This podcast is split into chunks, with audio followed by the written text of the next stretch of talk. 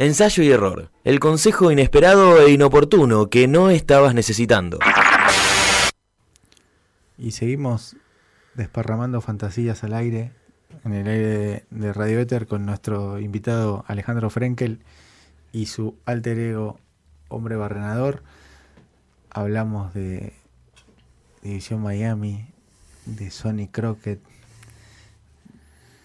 de su vida en el barco, de su necesidad de saber si lo que pasó pasó o no pasó, de cómo la, la serie es muy representativa de los 80 y mm, creo que también es hora de que Hombre Barrenador haga de las suyas y nos, nos vaya tirando algunas otras fantasías en arriba de la mesa. Eh, en mi caso, yo voy a, voy a empezar este, este segundo bloque hablando de cosas con las que yo fantaseaba cuando era pibe, por ejemplo. Eh, me acuerdo bien claro, quinto grado. Yo eh, flasheaba que si se daban cuatro o cinco cosas, eh, podía ir a competir en el Camel Trophy. Tenía 10 años. Y dices, no, pero bueno, eh, no me preguntes, pero este, esa fantasía por momentos se me hacía realidad. Yo decía, no, y, y me acordaba de la propaganda. Los que me conocen saben, yo no puedo cambiar una goma, imagínate este, el Camel Trophy. Pero la música era tan, tan, tan, tan. O esa es la de Malboro. No, esa de Malboro. Tarara. Esa era de... Este, así que en algún momento esa, se- me confundía la realidad con la fantasía de, de esa situación. Yo decía, tengo que ir, tengo que ir. Y el Camel Trophy fue algo que no sé cuánta entidad tenía, No existía. pero era como el sinónimo de la aventura. Sí. O sea, uno veía esos autos Era pasando. tan real como las carreras de lancha de Scioli de Doyor. La misma, el mismo nivel de veracidad. Bueno, vos pensás que la cajita de Camel trae a un dromedario, Sí. ¿no? Lo exótico. Te vende la, ahí te vende la fantasía. Ah, pensé que estabas diciendo es un dromedario y no un camello, entonces debería llamarse dromedary. Para, ¿querés fumarte un dromedario? Ah, no, no, yo ya cambié, ¿viste cómo? No, pero ¿se acuerdan que Para no jorobar tanto, Ah, ahora, ahora un me camel. hiciste acordar que cuando te decían que en el, dr- en el dromedario este, se Hay un- dibujaba la silueta de una mujer desnuda y vos la buscabas. no, Yo nunca la encontré. Hay un león y hay un hombre con pito. Claro. hay un hombre en pito. En Pito. Sí, en pito. Bueno, ¿tienen alguna fantasía así infantil para, Uf, para tirar? No, pero yo tengo muchas, no. Voy a dejar a David, David. Yo después, la- las otras son sueños, pero no, no califican como fantasía porque soñar. Y bueno, uno, uno siempre, ¿no? Te- eso de, es verdad, si se dan dos o tres circunstancias, ¿viste? Decís, voy caminando y están jugando un partido de fútbol y, y falta uno, ¿viste? Mm. Pero un partido de fútbol tipo la primera de un club y se Claro. lesiona uno. es, ¿No querés un rato que, bueno, qué sé yo, y la rompes? Eh, eso Ay, sí. Algo de eso. Sí, tipo. Bueno, a mí me pasaba con el básquet. ¿viste? Pero tipo, Necesitamos. estoy acá, se lesiona alguno, me conocen, por ahí puedo ir, me puedo sumar. Puedo, Y yo por ¿Qué la- tan mal lo puedo hacer? por las lecturas que tenía en esa época de pibe, tenía una, una fantasía muy loser, que era como que yo me encarnaba en Vercingetorix. Uf, pará. Caudillo, Pará, te- explica, explica de dónde viene este personaje. porque- caudillo galo que reunió a, a todas las tribus y se enfrentó a los romanos y pierde. Y se entrega como rehén para que no lo sigan matando. Y el tipo está así preso, lo llevan así a, a Roma encadenado para mostrar su triunfo y después le cortan la cabeza. Y yo soñaba ser ese.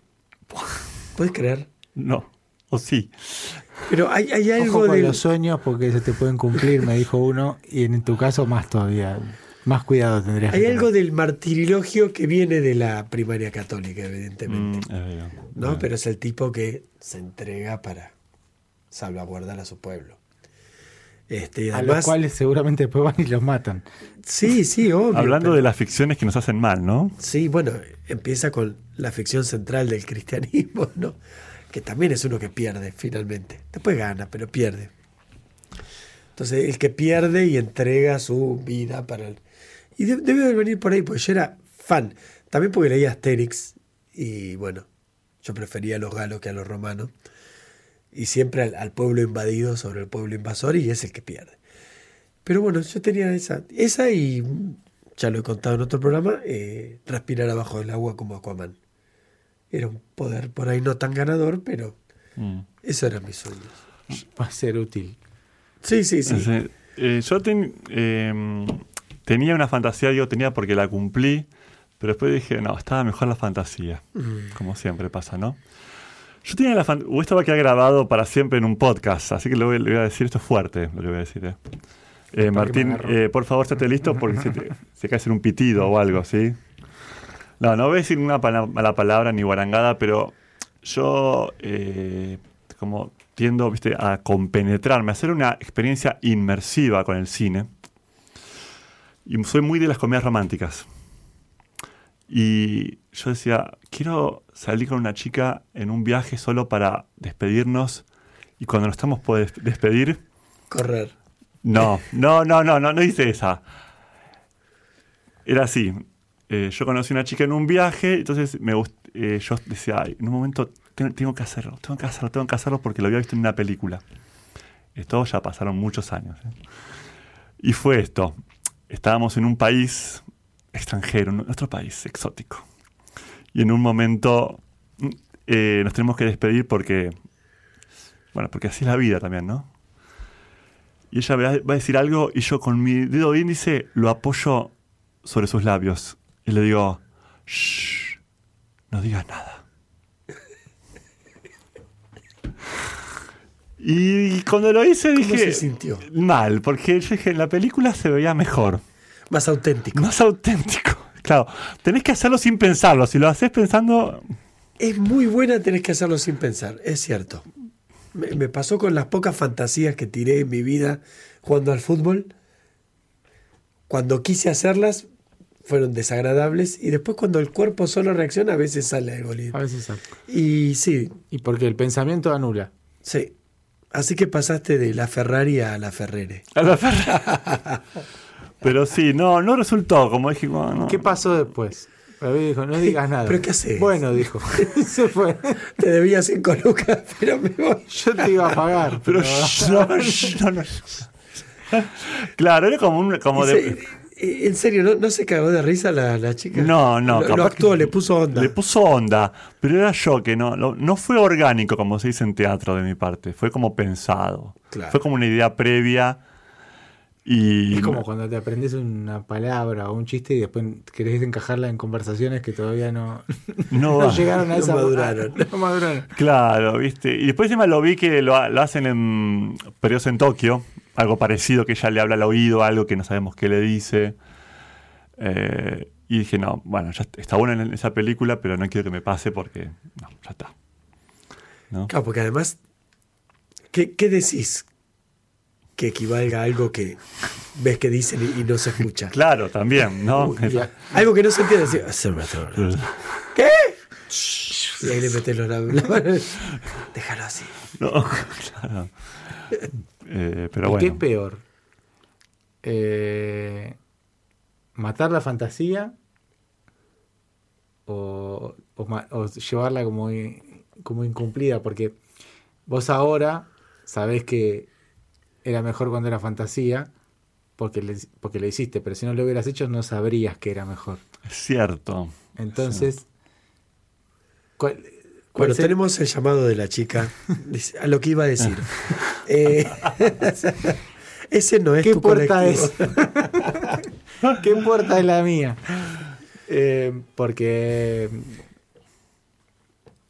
¿cuál, cuál de los dos dolores uno soporta mejor? El de. Yo que soy experto eh, en las Dolores. cosas que, que pueden ser peores, eh, fantasías muy poderosas y recurrentes sobre lo que podría haber hecho en una situación y no hice. Es decir, no que miran para adelante de lo que podría pasar, sino esta situación que ya viviste, mira si hubiera hecho esto y, y pasaba esto y respondía esto, para atrás, tipo, Mm, ¿qué hubiera hecho yo de haber sido otro? exacto. el, el que soñaría ser. Eh, y esa es fea porque eh, no la anulas nunca y a su vez nunca se va a repetir la situación. Es cierto, es cierto. Así que la- las fantasías retrospectivas no las, no las recomiendo. Yo creo que la fantasía no hay que cumplirla. Creo que la verdad está sobreestimada. Así que más vale eh, quedarse con la fantasía, porque la fantasía en algún punto te impulsa a mover. Y más vale no cumplirla. Es como una prima de la utopía. Sí, a pesar de ser el invitado, yo lo voy a contradecir. Para Uh. mí, la, la fantasía te impulsa a, a quedarte ensoñado, Tan- Pero eh, por ahí depende más de las personalidades. Yo creo que nuestro invitado, que es un prolífico actor y dramaturgo, como stripper por suerte no es tan prolífico, pero es un dramaturgo y actor. Y bueno, y vos decís, ¿por qué alguien pondría esfuerzo, eh, tiempo, ganas, energía y cabeza en una actividad que, no vamos a decir nunca, pero que vos sabes que el 99% del tiempo no te va a traer plata, ni loco. Y yo creo que atrás hay una fantasía, atrás del amateurismo hay una fantasía. ¿Cuál era tu fan? ¿Cuál es tu fantasía cada vez que arrancás una obra nueva? Mira, desde que. Desde los 10 años. Esto es de verdad. Posta, posta. Desde los 10 años, cada vez que empiezo un proyecto, siento que voy a conquistar el mundo. Y lo digo de verdad. Como una idea de que yo siento que lo que voy a hacer es indispensable para el mundo. Eh, a los 10 años empecé haciendo una revista escolar. Y para mí era lo más importante del mundo. Y eso también tiene como en subyace una actitud punk ante la vida, ¿no? Tengo una banda de garage y capaz que la ven 10 personas, pero para mí es como si fueran 100.000 personas. Y así yo hago cada proyecto teatral, artístico, lo inicio así como, como que la voy a romper. Como que el mundo me precisa. Mira, viste que no, todos nos ponemos grandilocuentes en algún momento, ¿no? Está muy bien.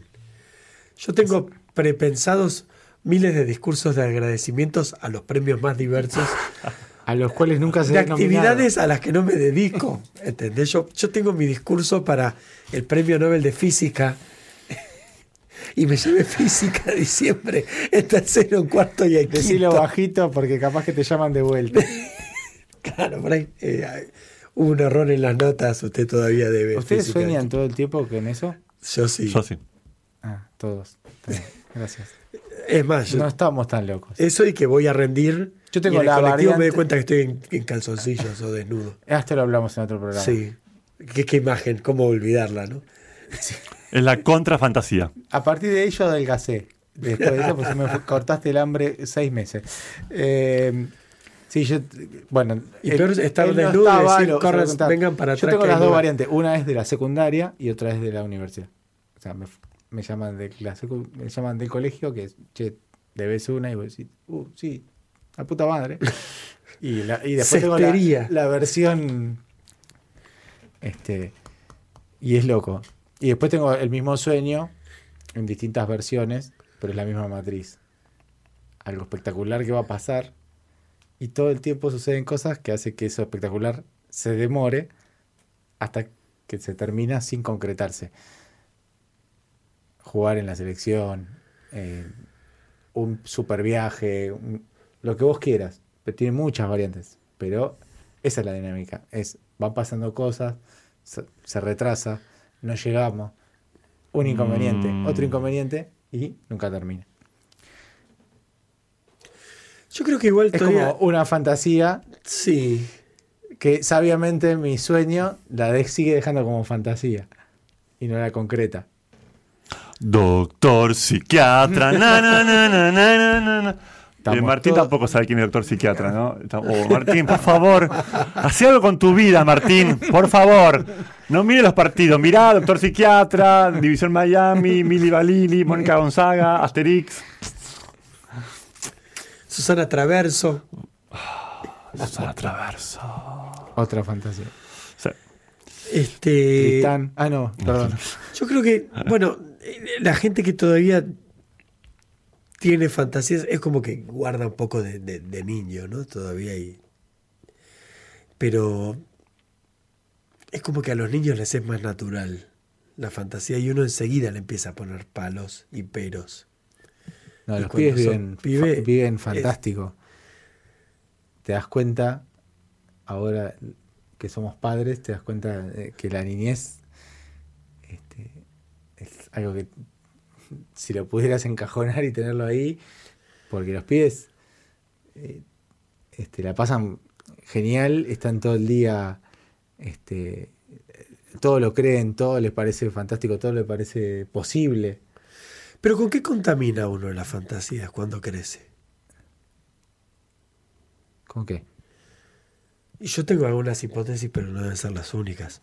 A ver. Primero, con criterios de éxito del mundo adulto. No voy a hacer tal cosa, entonces voy a ganar mucha plata, o voy a ser muy famoso, o me van a. Y los pibes cuando juegan, vos ves a un pibe o una nena, ¿no? Que de repente, que también lamentablemente van creciendo y lo van perdiendo, pero a veces los espías y con un palito están jugando o con un botón o con un... Y vos los ves por ahí 20 minutos creando toda una fantasía alrededor que por ahí no es expansiva, está en su cabeza, no es que la actúan, pero por algo pueden jugar con una bolsa, con una caja, con un palito, con cualquier cosa durante un montón de tiempo. Y, y esa, ese, ese poder de evocación fantástico eh, es muy difícil de sostener. Para mí, ya digo, por un lado, por eso, y ya entramos al terreno de lo personal, ¿no? También a mí se me meten cosas como de, no sé si decir resentimiento, pero a veces parte de la fantasía es que haya que decir, tomá para vos la concha de tu madre. Eh, persona de mierda que resulté, ¿no? Suerte que está terminando este programa, porque si sigo ya en noviembre, no, no, no me banco ni a Nos mí mismo. encarcelan. Pero les pasa un poco que parte de la fantasía es. Toma. No, no- como una revancha. no sé ni contra quién. Ciega, pero un. Toma.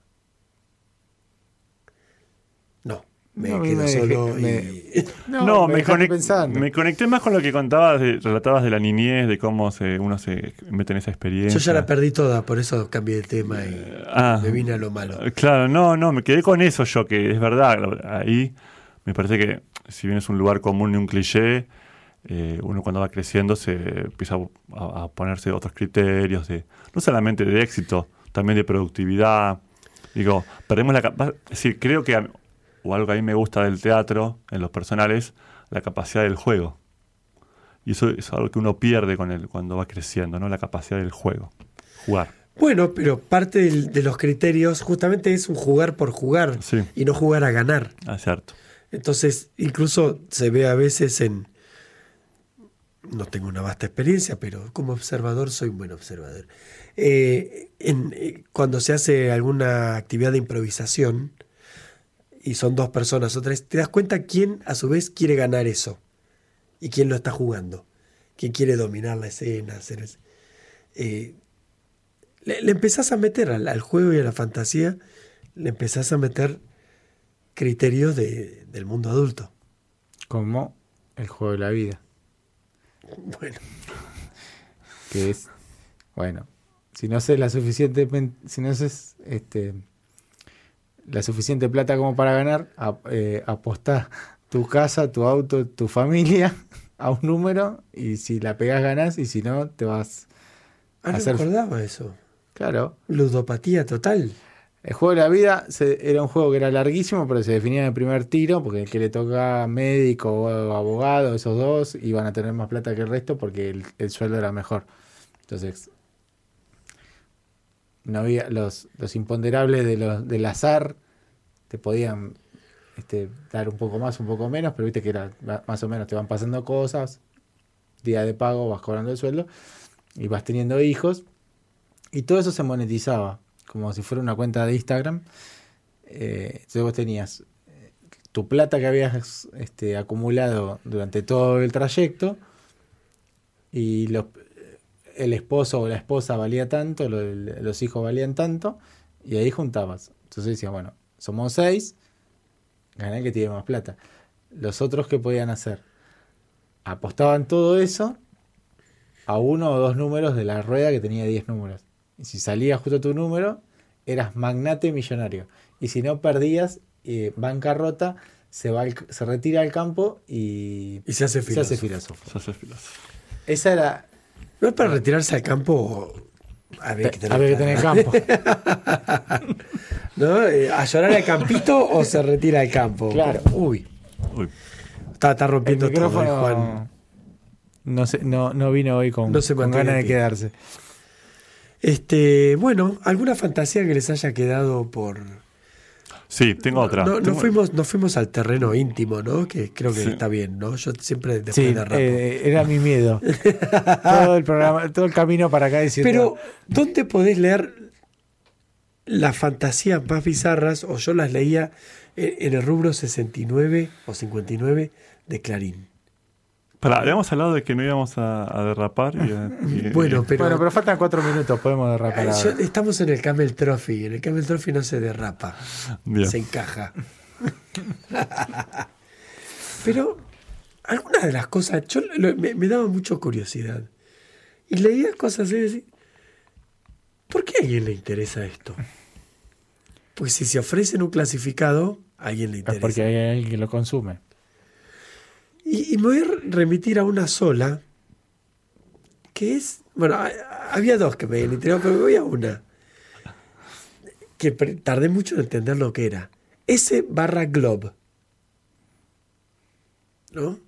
Que después te das cuenta que es sin globito, es decir, sin preservativo. ¿A quién le puede interesar? Bueno, esas preguntas que tiras al aire, bueno, a alguien, evidentemente. alguien que se promociona como, no solo con vos, sino con los 7000 anteriores, o las, lo que fuera, eh, no se cuidó. Es, porque es como, Hago un chequeo, hago un chequeo. claro, es como, como. y también hacemos sí, ruleta tiene- rusa. Tiene su público desprejuiciado. Más que desprejuiciado. Bueno, no. Y había otras, pero no. Siempre me sorprendió ver, porque ahí, a partir de lo que se ofrece, en realidad se ofrece como trabajo o como lo que fuera, del otro lado está que seguramente había fantasías que respondían a eso. Igual que eh, el tabú del, insex- del incesto. ¿Por qué es un tabú? porque es un tabú.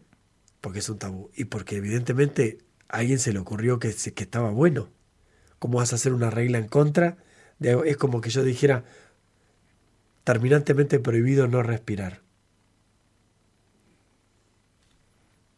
Ah, si es un que- tabú, sí, sí, entiendo, entiendo. Si, Es si por- hay un tabú es porque había del otro Porque lado hay un deseo. peligro que, que- que alejar. Dice, ¿qué, qué enferma la gente, la puta madre. Nada, me calenté. Así que vamos, vamos a lo no íntimo. Por eso es una puerta que no vamos a abrir tanto. Bueno, eh, yo quiero poner un restaurante en zona terminal nueva que solo funcione en otoño, invierno y que se sirva comida eh, de la olla. ¿Sí? Y que solo haya de cubiertos cuchara. Debo decir que es consistente, porque este, este sueño me lo contaste hace un par de años, así que no sé qué, qué te parece, Juan. Estar en el terreno de la fantasía era mejor que la realidad. Vos no sos muy de cuchara igual. Eh, vengo a tomarme una buena, una especie de sopa que medio espesita con cuchara en casa recién. de, de varios vegetales. Así que Ah, mira, eh, cambiaste. por ese por ese lado eh, puede ir, puede ir. Eh, Es poco sopera Argentina. Pero digo, sopas, guisos. Guisos. Todo ese tipo de comidas con Locro. Locro, claro. Entonces, por eso, otoño invierno. El relleno de la empanada, pero sin la empanada. También. No, para, y si servís carnes, tiene que ser tan, tan, digamos, blanditas que con la cuchara la Claro. cortás. Unos obuquitos. Sí, hay- algo que esté macerado Sí, sí, sí, por eso. horas y horas al horno. A mí me parece que por un par de años funcionaría. Después te cambia la moda y la gente va a otro lado. Pero para, en zona aparte terminal, terminal nueva, 9 de julio. Yo te diría que le pongas la marmita, pero ya hubo un restaurante que se llamaba la marmita. Pero algo así, ¿no? Como A la olla se llamaría, a la olla. a la olla. Ah, no, está bueno el nombre. Yo te voy, de- para dar la chance voy. Una, una voy. Chupín. Chupín. eh, Aparte, bueno, imagínate esto. Estás ahí con alguien y decís, che, ¿qué hacemos hoy? Vamos a la olla, dale, porque está re bueno. Vamos a comer algo, dale, vamos. ¿No? Como que da. bueno, sí. Martín, ¿vos dónde comes siempre? A la olla. Sí, obvio. Martín dice que sí. Bueno, pues sin tac. Eh, También. ti- Tiene, tiene, tiene, guarda, ¿eh? ojo, Guarda. va tomando idea. Guisito de. Próximamente, la olla. Ah, Está por acá a la cerca. olla. pues, Acá el cerca. espacio de Nueva Vamos de la radio a la olla. Exacto. No al hoyo. A la olla. Bueno, La última pregunta que les voy a hacer. la última. Que nos tenemos que ¿Vieron ir. que todo el mundo siempre piensa, alguna vez pensaron, bueno, seguro que si alguna vez juego a algún juego de azar gano. A esos quedan muchos millones. Ujú. No sé si les pasa. Yo hay veces que jugando a que me lo ganaba, me endeudé un poco, porque empezaba a, repartir y a gastar y no me alcanzaba la plata del premio. Y otras veces es como un voucher a Musimundo. Que decís, ¿qué me llevo? No me interesa nada. Y, y hay veces como me decís, si te doy, no sé, la plata que quieras, pero para comprar una sola cosa. ¿Cuál es? El barco pirata de los Playmobiles. La mejor fantasía infantil. Bueno, Apa. Eh, el auto de Sony creo que eh, pero que a veces uno es como ondulante. A veces decís que no, no me interesa nada, no necesito nada. Otra vez este. bueno, me yo recomiendo, hablando de eso, de los, eh, los que tuvieron la fantasía, la concretaron y no estuvo tan buena, fue el plantel de Talleres de Córdoba, que se jugó el PRODE. Juga- jugaban al PRODE y al momento de jugar su partido eran el partido 13 y tenían 12 puntos. Entonces O sea, de su tenían que ganar Para ganar el Pro Day. y para ganar el PRODE, jugaban con Ferro en los 80.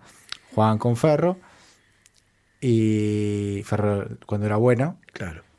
y ganaron 2 a 1 y ganaron el PRODE, pero hubo, no sé, 250 ganadores. Entonces el premio se dividió en 250 y ese 250 se Ese dividió entre todo el plantel, o sea que no cobraron nada.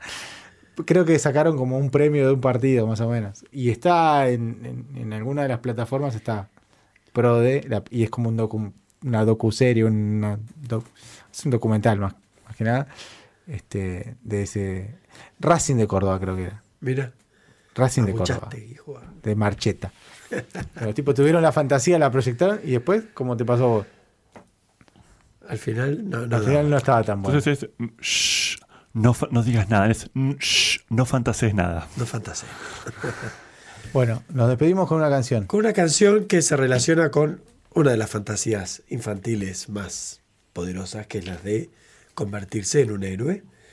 Y no podría haber héroe si nadie necesitara un héroe. Así que aquí vamos con la canción I Need a Hero. Gracias, Ale. Gracias a ustedes.